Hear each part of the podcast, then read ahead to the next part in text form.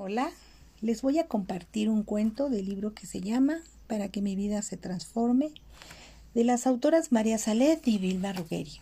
El cuento se llama Agradece lo que tienes.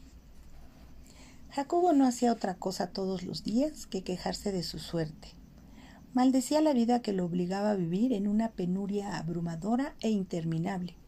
Se quejaba de que su casa era pequeña e incómoda y decía que su familia no se sentía bien en ella. Un día llegó un sabio a la ciudad y Jacobo decidió pedirle consejo. Se desahogó por completo con el sabio y éste le prometió resolver su problema, siempre y cuando siguiera fielmente las instrucciones que le iba a dar. Jacobo aceptó al instante y el sabio le dijo, Tienes una vaca, ¿verdad? Hoy mismo vas a ponerla dentro de tu casa. Jacobo protestó. ¿Pero cómo? En mi casa apenas si cabemos mi familia y yo.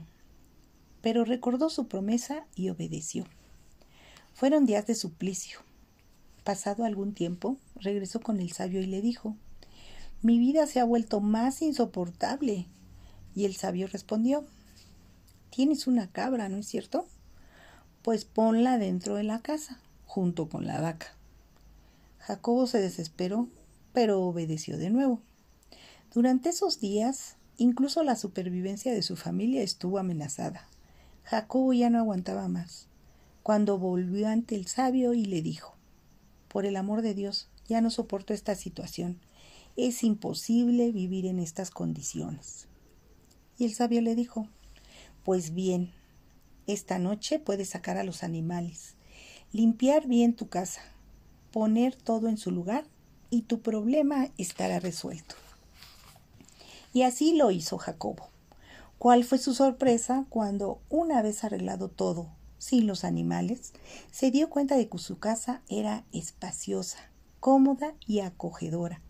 Ahora Jacobo amaba su casa y bendecía al Señor por tener un lugar donde vivir. Aprendió a valorar lo bueno que tenía. El mensaje de este cuento dice así. Muchas veces reclamamos por lo que no tenemos, pero olvidamos agradecer lo que tenemos. Muchas gracias por escucharme. Hasta luego.